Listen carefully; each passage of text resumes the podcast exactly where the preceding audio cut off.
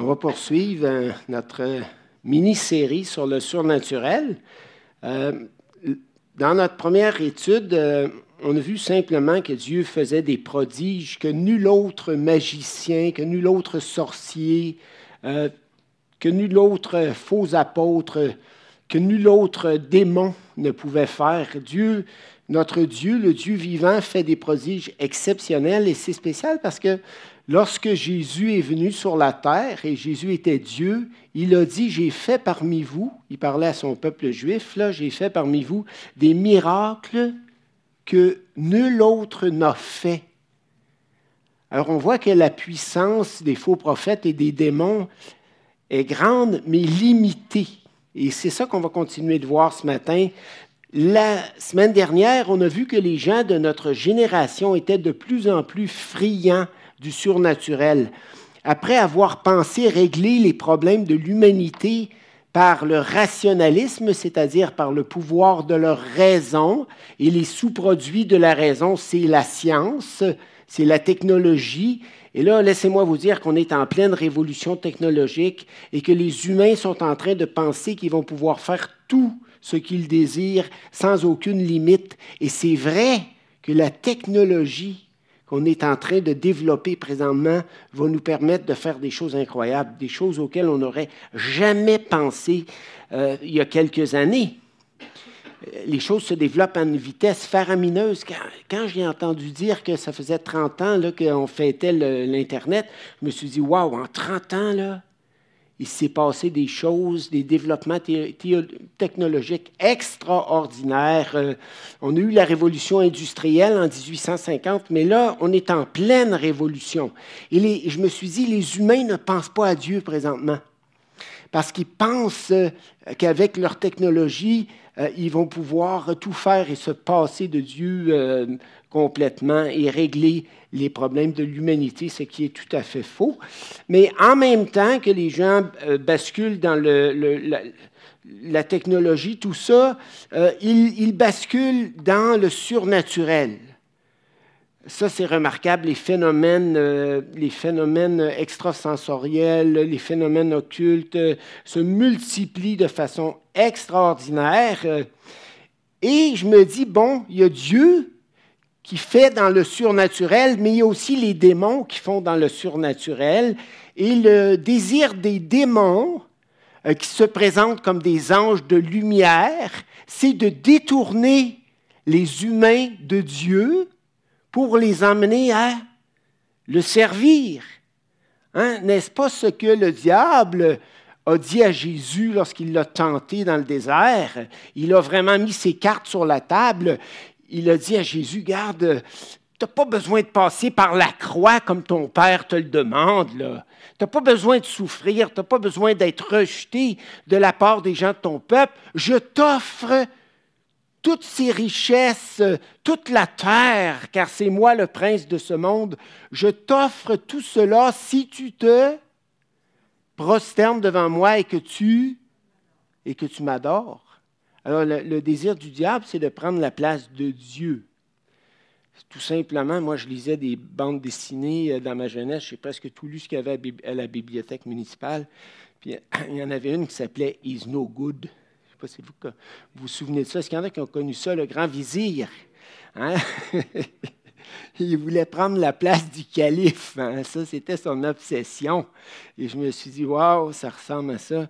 Le diable veut prendre la place de Dieu le Père. Et c'est pour ça que dans l'Apocalypse, comme je l'ai mentionné la semaine dernière, il, aura sa trinité.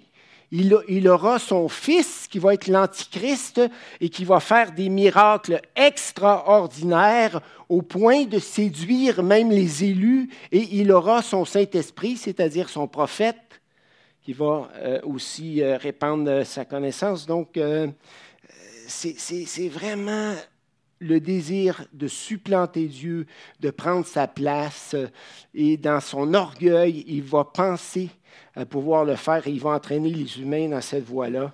Donc, il faut s'attendre de plus en plus avec la, dans la fin des temps, avec la multiplication des faux prophètes et tout le reste, qu'on soit ébahis par toutes sortes de phénomènes surnaturels, mais il ne faudrait pas penser pour autant que tous ces phénomènes-là viennent nécessairement de Dieu. Parce que c'est dit, Paul dit aux Corinthiens, le diable se déguise en ange de lumière, donc il ne se présente pas en gros méchant là, avec des griffes, là, puis comme un dragon qui crache le feu. Non, non, il se présente en ange de lumière, en sauveur de l'humanité, et ses ministres, ses serviteurs se présentent sous la forme de ministres de justice. C'est ça que Paul dit dans le même texte de Corinthiens. Donc, il faut s'attendre à ce qu'on appelle la séduction, beaucoup de séduction. Il y a des croyants qui se font prendre, il y a des croyants qui, sans s'en rendre compte, rentrent dans le monde de l'occultisme parce qu'un de leurs bien-aimés euh, décède, puis là, ils se mettent à l'invoquer, ils se mettent à le prier, à lui parler euh, régulièrement, puis sans s'en rendre compte, ils font quelque chose que Dieu a proscrit radicalement dans sa parole, mais ça semble tellement gentil d'invoquer son papa décédé, sa maman décédée, puis oh papa, tu vas m'aider aujourd'hui, puis maman, je compte sur toi, puis tu vas m'accompagner partout et tout et tout. Et en faisant ça, en invoquant les morts, tu entres dans le monde de, l'occultisme. Il y a toutes sortes d'autres manières dont tu peux entrer dans le monde de l'occultisme. Il y a des croyants qui, sont friands de l'horoscope, il y en a qui sont friands de, de, des théories, des énergies qu'on pourrait canaliser et mettre à notre service là, pour mieux vivre, pour mieux nous aider. Et Dieu déteste cela. Pourquoi? Qu'est-ce que j'ai dit la semaine dernière? Dieu déteste cela parce que toutes ces choses nous éloignent de lui. Au lieu de mettre notre confiance en lui, on met notre confiance dans toutes ces choses qui nous gardent loin de lui, loin de son amour et loin de sa grande puissance. C'est ce que j'appelle un subterfuge, tout simplement, de l'égarement, de la séduction. Et j'aimerais euh, ce matin continuer la comparaison entre la puissance de Dieu et la puissance du diable et euh, de démontrer aussi que les fruits les fruits de l'occultisme, euh, ce n'est pas des bons fruits, mais c'est des fruits de méchanceté, de destruction, de meurtre, de mensonge. Donc derrière la séduction, il y a un monde de ténèbres extraordinaire, extraordinaire. Alors, on va regarder ça euh, aujourd'hui. On va terminer notre comparaison entre la puissance de Dieu et la puissance du diable. Et je vous avais dit aussi la semaine dernière qu'on n'était pas dans un dualisme. Vous savez, c'est quoi le dualisme? C'est cette théorie euh, où finalement tu as les forces du mal d'un côté, tu as les forces du bien de l'autre, puis ces forces-là sont à peu près égales. Puis là, tu as, des chevaliers des forces du bien, puis tu as des chevaliers des, forces du mal, tu as des magiciens du bien, puis tu as des magiciens du mal. Puis là, les, forces s'affrontent, se confrontent, et tu sais jamais jamais qui va gagner. En fait, tu sais que les bons gagnent. si c'est des films d'Hollywood, tu sais que les, les, bons gagnent. Si c'est des films européens, tu sais que les gens se suicident à la fin. Donc, il, y a des, il y a des patterns. Hein. J'ai assez écouté de films pour vous le dire. Puis même, je dirais que dans les films euh, modernes, souvent, tu as l'impression que c'est les forces du mal qui vont gagner. Hein, puis qui ont le déçu, là, puis, les, les, bons en arrachent, là, les bons et, les forces du bien en arrachent. Puis finalement, c'est eux autres qui gagnent, mais, tu vois que c'est serré, serré, là, puis les forces du mal ont l'air à s'étendre, puis à dominer, puis tout ce que vous voudrez. Ben, c'est un peu ce qui se passe dans le monde actuellement, franchement. C'est un peu ce, ce, qui se passe. Donc, les gens d'Hollywood, ils ont comme un flair. On dirait qu'ils annoncent d'avance des choses qui se passent dans la société un petit peu après. C'est pas rare, ça. Alors, on va regarder ça aujourd'hui, la comparaison entre la, puissance euh, de, Jésus, de Dieu et la puissance du diable et les fruits que ça porte. Ensuite, je vais faire euh, euh, une étude sur les anges à partir de la semaine prochaine. Je suis en train de finir de lire différents articles là-dessus. Je vais faire une étude complète sur les anges, les anges et les démons. Ça, c'est très important à comprendre pour parler du surnaturel. Puis ensuite, à la fin de tout ça, on verra, nous, les croyants, aujourd'hui, à quoi est-ce qu'on devrait s'attendre de la part de Dieu dans la sphère du surnaturel. Ça, c'est important aussi. Il y a des croyants qui croient que Dieu devrait toujours répondre à leurs demandes de miracle. Il y en a d'autres qui croient que Dieu ne répond presque jamais à leurs demandes de miracle. Puis il y en a qui se disent, ben, si Dieu le veut, il peut. Hein? Ceux dans le milieu, là. Il y en a qui disent toujours, si tu as la foi, presque jamais, si Dieu le veut, il peut. Ben, moi, je me tiens plus dans le milieu. Mais on reparlera de tout ça, puis on verra bibliquement ce qu'il en est et les arguments qui viennent avec. C'est bon? Donc, vous êtes prêts pour le, voyage de 25 minutes dans le surnaturel. Alors, on va prendre euh, euh, Marc chapitre 5. Pourquoi est-ce qu'il y a tant de récits de miracles dans les évangiles? C'est simplement pour attester l'identité de Jésus. Si Jésus avait simplement parlé, s'il avait simplement fait des discours, mais qu'il n'avait pas fait de miracles et qu'il n'avait pas fait de guérison, croyez-vous qu'il aurait eu autant d'auditeurs, que les gens auraient couru après lui en foule euh, pour euh, l'entendre? Les humains ne sont pas si spirituels. Donc Dieu s'est dit, bon, pas juste pour les attirer, mais pour leur démontrer qui est mon fils Jésus, je vais euh, remplir Jésus de l'Esprit et par le Saint-Esprit et par sa propre puissance également, il va faire des miracles extraordinaires, mais des miracles qui révèlent ma compassion, qui révèlent ma puissance, qui révèlent ma majesté n'est-ce pas? Parce qu'il y a différents types de miracles, bien que la majorité des miracles dans la Bible soient des guérisons. Et Jésus en a fait beaucoup, puis les Juifs en voulaient toujours plus, puis ils ne croyaient pas plus pour autant. Alors, euh, ce n'est pas le fait que Jésus a fait des miracles qui fait que les gens ont cru en lui. Mais quand même. Et là, on arrive dans l'évangile de Marc euh, au chapitre 4, et on voit euh, dans euh, le chapitre 4 euh, jusqu'à la fin du chapitre 5. En fait, 4, 35, ça commence au chapitre 4, verset 35, jusqu'à 5, 42. On voit la puissance exceptionnelle du Fils de Dieu manifestée dans quatre situations désespérées. Tout cela pour montrer qui était Jésus. Donc la puissance de Jésus manifestée par le pouvoir qu'il avait sur les forces de la nature d'abord. Alors, chapitre 4, lisez avec moi, verset 35. On va lire les textes, ça vaut la peine. 35 à 41.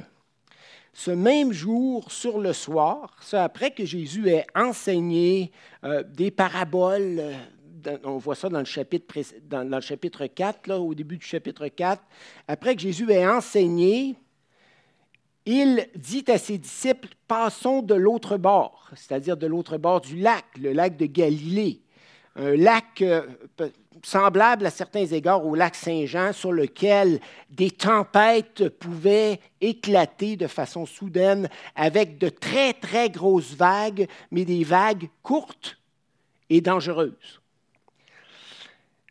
Après avoir envoyé la foule, ils l'emmenèrent dans la barque où il se trouvait. Il y avait aussi d'autres barques avec lui. Il s'éleva, comme par hasard, il s'éleva un grand tourbillon, et les flots se jetaient dans la barque au point qu'elle se remplissait déjà. Et lui dormait à la poupe sur le coussin. C'est vraiment une belle image. Ça. Comment se fait-il que Jésus dormait? Jésus était pleinement confiant que son Père n'allait pas lui permettre de mourir dans un naufrage. Ils le réveillèrent et lui dirent, Maître, ne t'inquiètes-tu pas de ce que nous périssons? Tu devrais t'inquiéter, tu devrais t'agiter comme nous. S'étant réveillé, il menaça le vent et il dit à la mer, silence, tais-toi. Imaginez la grosse tempête, là. ils sont en train de couler. Puis Jésus dit, tais-toi. Tout de suite, le calme, le vent cesse, et il y eut un grand calme. un grand calme. Il faut regarder chacun des mots qui sont là. Puis il leur dit, pourquoi avez-vous si peur? Comment n'avez-vous point de foi? Ils furent saisis d'une grande frayeur. Pourquoi est-ce qu'ils ont été saisis d'une grande frayeur? Parce qu'ils ne comprenaient pas vraiment qui était Jésus. Puis avec ce miracle de Jésus sur les forces de la nature, ils se sont dit en bon juif qu'il était, mais c'est l'Éternel. Jésus, c'est l'Éternel, c'est le Dieu Tout-Puissant, c'est le Créateur. je ne suis pas sûr qu'ils comprenaient cette vérité-là à fond, mais, mais, mais, ils se sont dit, waouh, on n'a pas affaire à un, un homme ordinaire, on n'a pas affaire à un petit magicien, on a affaire à quelqu'un qui commande au vent, qui commande à la mer. Et ils lui obéissent au doigt et à l'œil instantanément. Donc, ils ont vu la puissance de Jésus, ils ont été plongés dans la peur. Qui est donc celui-ci à qui obéissent même le vent et la mer? Deuxième situation désespérée. Un homme possédé de milliers de démons. Des fois, tu avais un homme possédé d'un démon, c'était déjà euh, énorme, là, mais ici, tu as un homme possédé de milliers, de centaines, pour ne pas dire de milliers de démons. Ce n'est pas exactement le nombre, mais quand même. Donc, chapitre 5, verset 1. Ils arrivèrent sur l'autre bord de la mer, dans le pays des Gadaréniens. Euh, c'était une, on ne sait pas exactement ce que c'était, euh, j'ai vérifié dans les commentateurs, mais c'était une région à l'ouest du lac de Galilée où vivait une majorité de païens, c'est-à-dire de non-juifs. Aussitôt que Jésus fut hors de la barque, il vint au-devant de lui un homme sortant des sépulcres, des tombeaux, donc, un homme impur, évidemment, parce que pour un juif, là, quelqu'un qui habitait dans les tombeaux, c'était quelqu'un d'impur et possédé d'un esprit impur. Et cet homme-là, comme on le voit dans les versets 3 euh, à 5, vivait une vie profondément misérable.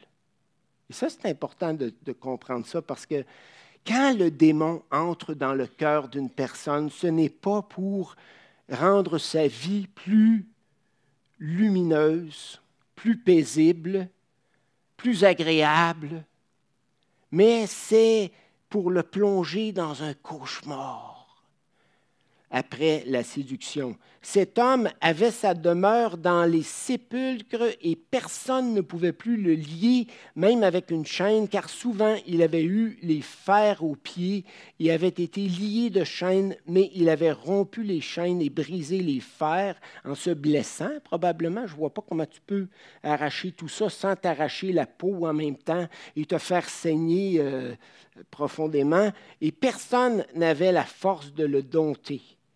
Il était sans cesse. Pensez à ça. Le type ne se repose pas. Il n'est pas dans le repos de Dieu. Il était sans cesse, nuit et jour, dans les sépulcres et sur les montagnes, criant et se meurtrissant avec des pierres. C'est pas drôle, ça. Ça, c'est pas un homme heureux. C'est un homme possédé. On ne sait pas comment que dans quelles circonstances le démon est entré en lui. Ça, on ne sait pas, ce n'est pas raconté. Mais ce qu'on sait, c'est que le démon n'avait pas rendu cet homme-là heureux, paisible, mais au contraire, il était dans un état des plus misérables.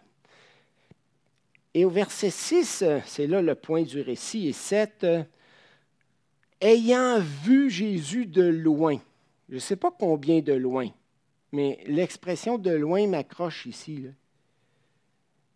Les démons ont vu Jésus de loin. Il a couru. L'homme possédé des démons, il a couru, se prosterna devant lui. Hé, Jésus, il n'a pas dit prosterne-toi devant moi. Il voit de très loin, il accourt vers lui, puis s'empresse de se prosterner devant lui.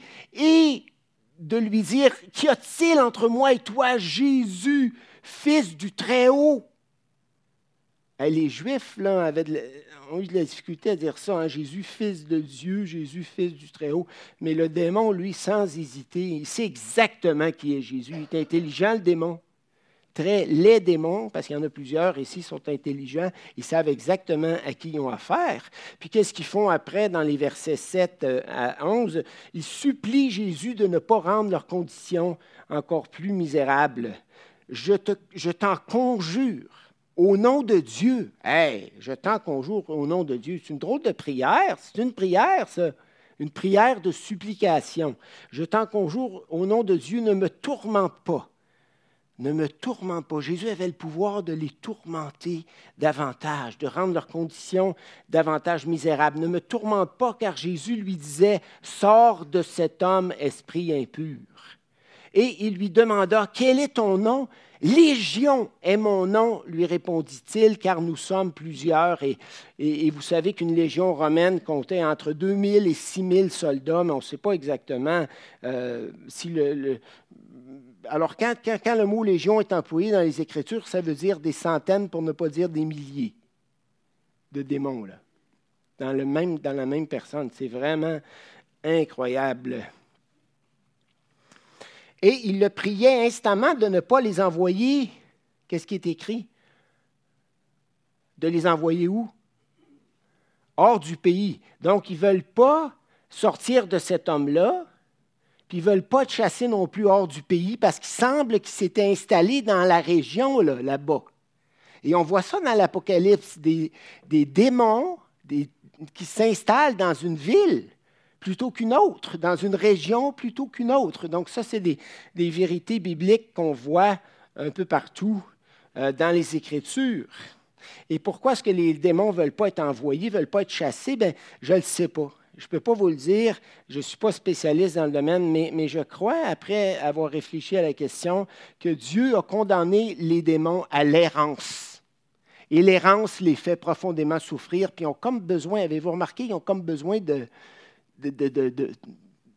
d'aller habiter à quelque part. Ils ne trouvent pas aucun endroit confortable dans l'univers depuis qu'ils ont été euh, jetés en bas du ciel, puis, ils ne sont pas confortables nulle part. Donc, quand ils sont chassés comme ça, là, d'après moi, ils vivent une souffrance énorme, puis ils ont, le goût de, se, de se réincarner, de s'installer à quelque part où les humains leur ouvrent la porte.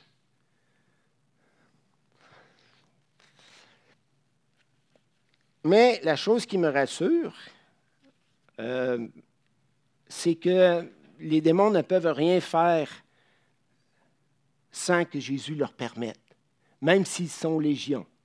Ça, c'est rassurant, n'est-ce pas, dans notre texte?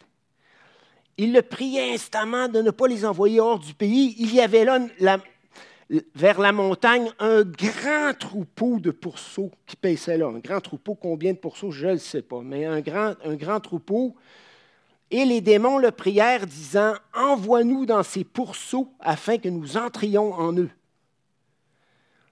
Ils semblaient préférer ça qu'à l'errance. Il le leur permit, et les esprits impurs sortirent, entrèrent dans les pourceaux, et le troupeau se précipita des pentes escarpées dans la mer.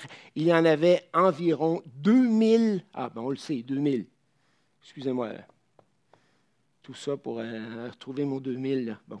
Il y en avait environ 2000 légions, de 2000 à 6000, bon, ça, ça concorde, et ils se noyèrent dans la mer. Ceux qui les faisaient paître s'enfuirent et répandirent la nouvelle dans la ville et dans les campagnes. Les gens allèrent voir ce qui était arrivé. Et là, qu'est-ce que je trouve extraordinaire? C'est la vie nouvelle du démoniaque. Jésus lui a fait du bien. Les, démons étaient en train de le détruire, de le massacrer complètement, mais Jésus lui a fait du bien. Regardez au verset 15, ils vinrent auprès de Jésus et ils virent le démoniaque, celui qui avait eu la légion, assis. Il est assis, il ne pouvait, pas s'arrêter deux minutes, jour et nuit. Là. Il se promenait, il criait, il était errant comme les, démons, agité comme les démons, mais là, assis, vêtu et dans son bon sens. Et ils furent dans la frayeur. Évidemment, pour eux, c'est un phénomène incroyable qui, les, qui les plongeait dans une frayeur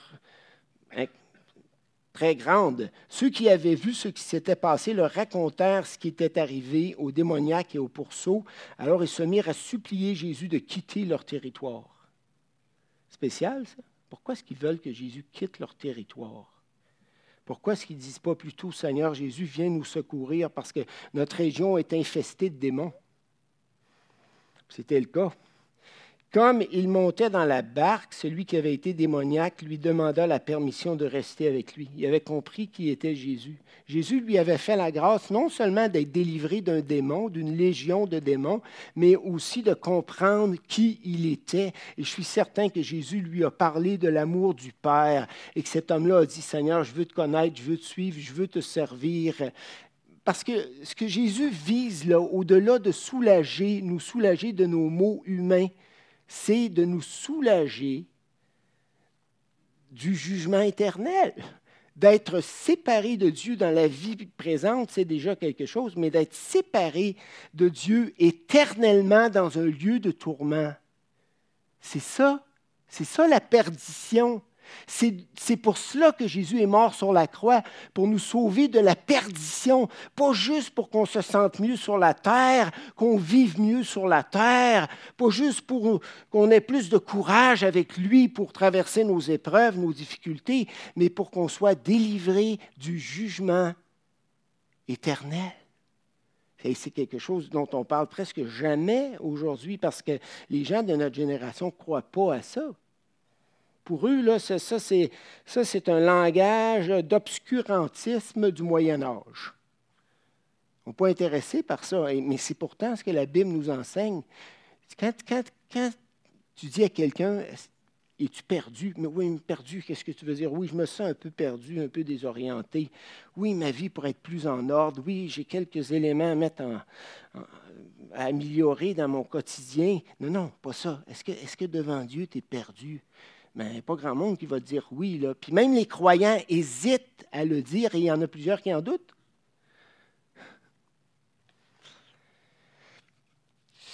Alors, il y a quelque chose de très beau, puis euh, Jésus a dit non, tu ne viendras pas avec moi parce que tu as beaucoup de travail à faire. Euh, où est-ce que tu es, va dans ta maison, va vers les tiens et raconte-leur tout ce que le Seigneur t'a fait et comment il a eu pitié de toi. Va leur annoncer la bonne nouvelle de l'Évangile afin qu'eux aussi soient délivrés. Ils sont, sont peut-être pas possédés comme toi tu l'étais par 2000 démons, mais ils sont quand même misérables parce qu'ils ne me connaissent pas. Et tant qu'ils ne me connaissent pas, ils vivent séparés de moi spirituellement et sont misérables. Voilà, ça c'est le deuxième cas. On n'aura pas le temps peut-être de passer tous les cas, mais euh, il y a deux autres, euh, euh, miracles exceptionnels qui s'entrecroisent. Là, il y, a, une femme, je vais les raconter, on ne va pas prendre le temps de les lire, mais, il y a d'abord une femme atteinte d'une perte de sang. Puis euh, il y a le, chef de la synagogue, Jairus, là, dont la fille est en train de mourir. Puis ces deux miracles-là s'entrecroisent et, c'est des situations désespérées. La femme qui était atteinte d'une perte de sang, de, menstruation, qui n'en finissait plus de menstruer, euh, était prise dans cette euh, situation-là depuis 12 ans, puis elle avait dépensé tout son argent auprès des médecins, et sa condition, c'était sans cesse empirer et la faisait grandement souffrir. Donc, c'était, c'est une situation épouvantable. Et dites-vous que dans le contexte juif, là, quand, euh, quand une femme était menstruée, elle ne pouvait pas avoir de relation avec les autres, elle ne pouvait pas toucher aux autres de peur de les rendre impurs. Donc, euh, elle était privée de toute vie sociale. C'était pas déjà de souffrir d'un problème semblable, c'était épouvantable. Mais quand tu y penses, là, elle était considérée par tous comme étant impurs et personne ne voulait s'approcher d'elle. Donc, elle, vivait dans un isolement qui la faisait profondément souffrir. Alors, c'est énorme, c'est énorme. Elle avait fait tout ce qu'elle pouvait. Elle a entendu parler de Jésus, puis elle s'est dit, si je pouvais seulement toucher à son vêtement. Parce qu'il y avait une foule qui entourait Jésus, puis elle n'avait pas accès à Jésus. Elle ne pouvait pas se mettre devant lui et dire Jésus, Jésus, j'ai besoin de toi, j'ai besoin de toi mais, mais, mais, elle a désespérément fait son, chemin à travers la foule. Puis il y, a, des gens qui devaient la connaître et qui ont dû la pousser et lui dire Touche-nous pas, Imaginez la scène, c'est raconté vitement dans la parole, mais, mais cette femme-là est connue de tous. Ça fait 12 ans qu'elle vit avec ce problème-là et personne ne veut la toucher pour ne pas se rendre impure. Puis elle, elle, elle a une foi déterminée, puis elle se faufile à travers la foule, puis elle finit par, en désespoir de cause, par toucher le vêtement de Jésus. Et instantanément, sa perte de sang arrête. Après 12 ans, où est-ce que ça a coulé sans arrêt? Ça arrête. Et Jésus, par le Saint-Esprit, Jésus, ce n'est pas une histoire de, c'est pas une histoire de, comment je dirais ça, euh, d'objets euh, qui font les miracles. Vous comprenez? faut faire attention. Parce que Paul a fait des miracles aussi à Éphèse extraordinaires. Éphèse était une ville où l'occultisme et la magie étaient répandus. Puis puis à un moment donné, là, les gens qui touchaient à son mouchoir, à un mouchoir qui, lui, appartenait, étaient guéris de tout. Mais, Dieu a fait ces choses-là dans certains contextes, pas pour qu'on s'attache à des mouchoirs euh, qui auraient appartenu à des saints, ou qu'on s'attache à des reliques, ou qu'on s'attache à d'autres objets euh, d'occultisme, en pensant que ces objets-là peuvent en soi faire des miracles. Ce n'est pas ça le point. Le, point, c'est que Dieu, dans ces contextes-là, a, euh, dans sa grâce, dans sa providence, pris les gens où ils étaient, puis, puis c'est la foi de cette femme-là que Dieu a honorée. Ce n'est pas le fait qu'elle a touché aux vêtements de Jésus, mais c'est la foi dans son cœur que Dieu a vu. Et Dieu a dit, toi, je vais te guérir. Et tu vas croire en mon Fils. Et, mon Fils va pas seulement guérir, mais il va pardonner tes péchés. Oui, oui, tu étais considéré comme impur à cause de tes menstruations. Non seulement le sang va cesser de couler, mais je vais purifier ton cœur de tous ses péchés et je vais t'accueillir dans mon paradis parce que je t'aime. C'est ça. C'est ça la, puissance de Jésus. La puissance du diable, c'est une puissance de destruction. Comment est-ce que, Jésus décrit le diable dans Jean chapitre 8? Comment est-ce qu'il décrit le diable aux Juifs? Il dit, le diable est meurtrier dès le commencement. Qu'est-ce que ça veut dire, ce meurtrier dès le commencement? Qu'est-ce que le diable a incité Caïn à faire?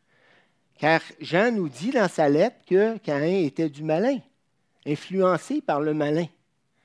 Qu'est-ce que le diable l'a poussé à faire? À tuer son frère Abel par jalousie. Qu'est-ce que le diable a fait? De quelle manière a-t-il agi envers Adam et Ève? Il leur a fait accroire, séduction, qu'en abandonnant Dieu, qu'en brisant leur relation avec Dieu, qu'en s'échappant de son contrôle, il deviendrait plus intelligent, plus puissant, plus grand. Mais qu'est-ce qui est arrivé? lorsqu'Adam et Ève ont désobéi à Dieu en répondant à la tentation du diable? en se rebellant contre Dieu, qu'est-ce qui leur est arrivé? Est-ce qu'ils sont devenus plus, puissants, plus intelligents? Ils ont plongé l'humanité dans le chaos, la souffrance, la noirceur, le désespoir jusqu'à aujourd'hui, avec toutes les atrocités que l'histoire humaine comporte. C'est, euh, le diable est meurtrier et menteur menteur, meurtrier. Mais il se déguise en ange de lumière pour attirer le maximum de gens à lui, pour les séduire et pour les garder loin du bon berger, loin de Dieu, pour les éloigner de Dieu par sa puissance. Et c'est ce qu'il va faire à la fin des temps, encore plus, parce qu'il redouble de, ses, efforts. Puis la fille de Jairus, ben, c'est quelque chose de merveilleux. Mais pendant que Jésus s'occupait de la femme avec la, perte de sang, ben là, la fille de Jairus est morte. Elle n'était pas morte, elle était in extremis au départ, mais quand Jairus est allé voir Jésus, mais, finalement, c'était dans le plan de Dieu que Jésus s'occupe d'abord de la femme, euh, puis ensuite, ben, la fille de Jairus est morte. Puis Jésus est allé avec ses, trois de ses disciples, Pierre, Jean-Jacques, puis il dit, jeune fille, lève-toi. Puis il l'a pris par la main, puis il l'a ressuscité, ce qui était encore plus euh, extraordinaire. Et, quand il est arrivé là, chez Jairus, il a dit Elle dort. La petite fille dort. Mais non, les gens se sont moqués de Jésus. Elle dort pas, elle est morte. Non, non, elle dort. Je vais aller la réveiller. Ça, c'est fantastique. Ça me fait penser à ce que Jésus a dit au sujet de Lazare. Hein? Lazare, il me semble qu'il dit ça aussi. Lazare dort. je vais aller le réveiller, mon ami Lazare. Tu vois la puissance de Jésus, mais la puissance de Jésus est toujours, toujours, toujours pour faire du bien aux humains.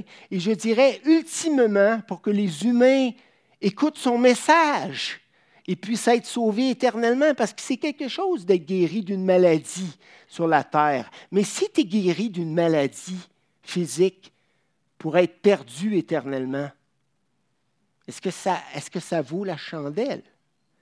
D'être séduit, d'être guéri par, d'une maladie physique pour passer l'éternité dans, dans, une vie de tourment, ça ne vaut pas la chandelle. C'est, le plus important, c'est que la puissance de Dieu qui est déployée dans nos vies nous amène à lui faire davantage confiance et à l'écouter davantage, à être davantage attentif à sa parole et à le suivre de tout notre cœur et de toute notre âme. Parce que Dieu le Tout-Puissant est le bon berger. Le diable, l'usurpateur, n'est pas le bon berger, mais il est destructeur. Destructeur.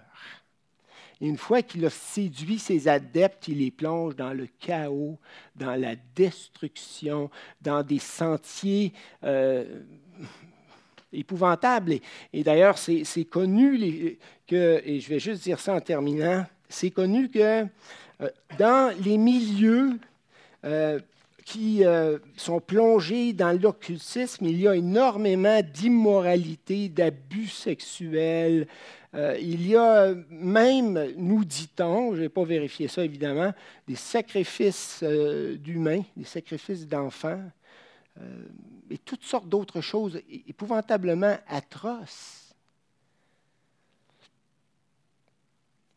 Est-ce que ça vaut la chandelle, tout ça? C'est un piège, c'est une destruction et, c'est incroyable parce que l'humanité entière va suivre l'Antichrist et, l'Antichrist va séduire les humains par ses prodiges. Je suis le Christ, je suis l'homme de paix, c'est moi qui va établir la justice sur la terre. Puis après que les humains aient cru à ça un certain temps, il va sortir ses griffes, puis il va se retourner contre eux pour les détruire. Parce qu'il est meurtrier et menteur. Et il n'y a, Jésus a ajouté, il n'y a aucune vérité en lui. C'est quelque chose, c'est. C'est rare qu'on parle de ça. Moi, je pense que c'est la première fois dans mes 28 ans de, pastorat que je parle du monde spirituel aussi directement, mais,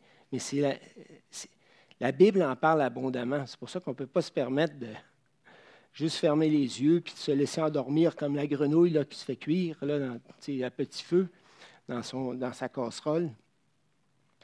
Donc, euh, on va continuer cette méditation-là. Euh, en voyant à partir de la semaine prochaine, l'autre semaine, je vais être parti à Québec euh, pour euh, mon avant-dernier cours intensif, mais disons que la semaine prochaine, on va commencer notre étude, peut-être qu'on aura le temps de la finir aussi, mais sur les anges et les démons. Donc, si on n'a pas le temps, on fera ça deux fois. Mais, mais j'espère que je vous ai comme mis en garde de ne pas être facilement impressionné par les faiseurs de miracles, premièrement. Faites attention. Puis deuxièmement, ben, dites-vous que la puissance de Dieu est infiniment supérieure à, la puissance de, tous les démons. Et, quand je vois, moi, la, légion, là, les 2000 démons qui voient Jésus de loin, qui accourent vers lui, qui se prosternent devant lui en le suppliant de ne pas les tourmenter. Je me dis, waouh, Jésus est le Fils de Dieu, Jésus est mon berger et c'est lui que je vais suivre. En faisant attention de ne pas me laisser détourner par quoi que ce soit dans notre culture euh, qui pourrait m'entraîner loin de lui. Alors prions Seigneur. Oui, Seigneur, euh, on est dans une vraie bataille spirituelle et et je te prie que tu nous donnes à tous une grande sagesse et surtout un grand attachement pour toi, une grande foi dans ta toute-puissance. En ton nom précieux. Amen.